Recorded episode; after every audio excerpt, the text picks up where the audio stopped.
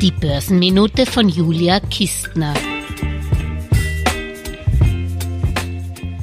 Vor zwei Wochen habe ich noch gesagt, mir sind Aktienrückkäufe lieber als Dividenden und dazu stehe ich nach wie vor und kann deshalb Buffetts heftige Kritik der Politik in seinem jüngsten Aktionärsbrief verstehen. Unternehmenssteuern ja, Verteuerung von Aktienrückkäufen nein.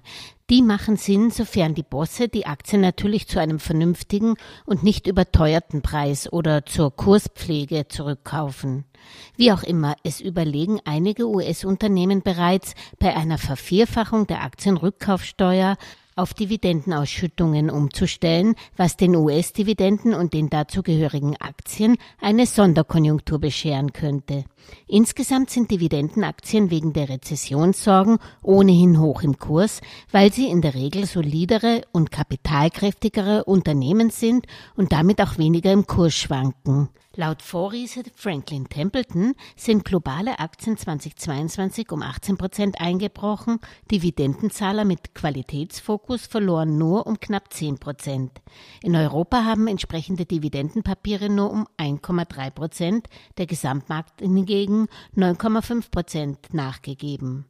Doch weil der Preis von Qualität heiß ist, sollte man ihn sich jetzt zweimal durchrechnen. Und man sollte sich natürlich nie von der Höhe der Dividende blenden lassen, sondern sich anschauen, wie nachhaltig ausgeschüttet wird und ob in der Vergangenheit die Dividende vielleicht auch sogar gesteigert werden konnte.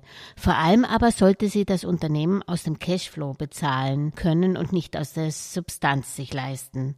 Durch die neue US-Steuer auf Aktienrückkäufe werden wohl weitere Qualitätstitel zum Dividendenzahler. Man stelle sich nur vor, Apple hätte die Summe, die sie im Vorjahr für Aktienrückkäufe ausgab, ausgeschüttet. 90 Milliarden US-Dollar. Alles Gesagte ist nur die persönliche Meinung von Julia Kistner und daher keine Anlageempfehlung und keine Rechts- und Steuerberatung. Für Verluste, die aufgrund von getroffenen Aussagen entstehen, übernimmt die Autorin Julia Kistner keine Haftung.